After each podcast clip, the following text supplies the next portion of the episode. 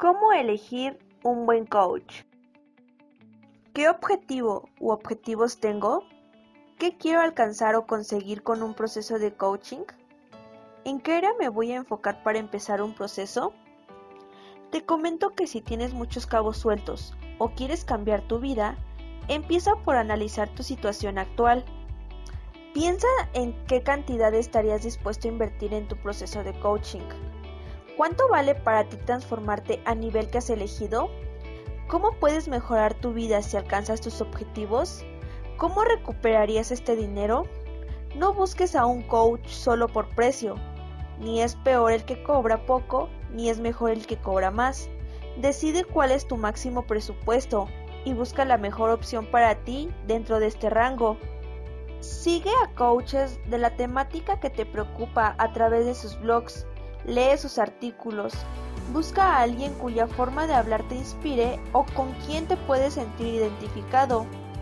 Fíjate también en el estilo o la manera de expresarse o actuar del coach. Por ejemplo, si tiene un videoblog, esto puede ayudarte mucho a que le conozcas un poco.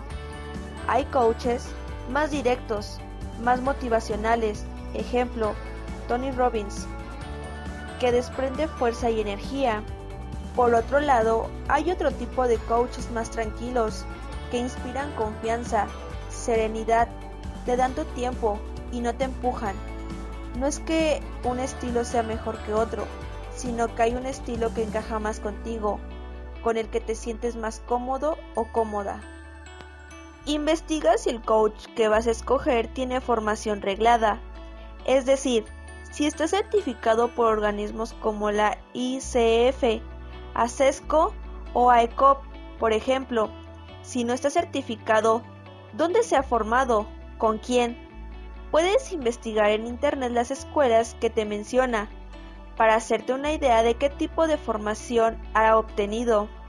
Puede interesarte también saber cuántas experiencias y o cuántas horas de trabajo con clientes reales tiene. Por supuesto, es impredecible que veas la sección de testimonios. Normalmente, antes de iniciar un proceso de coaching, es necesario conocerse, hablar primero por teléfono o Skype.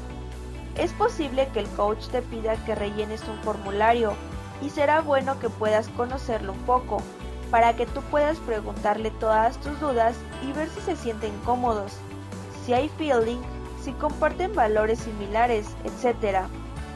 Antes de comenzar un proceso es necesario también que firmes un acuerdo de confidencialidad, así como las condiciones a las que se comprometen ambos en el proceso, pagos, números de sesiones, políticas de cancelación, etc.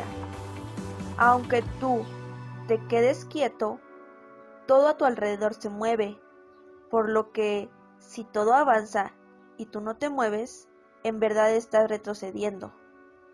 Fernando Álvarez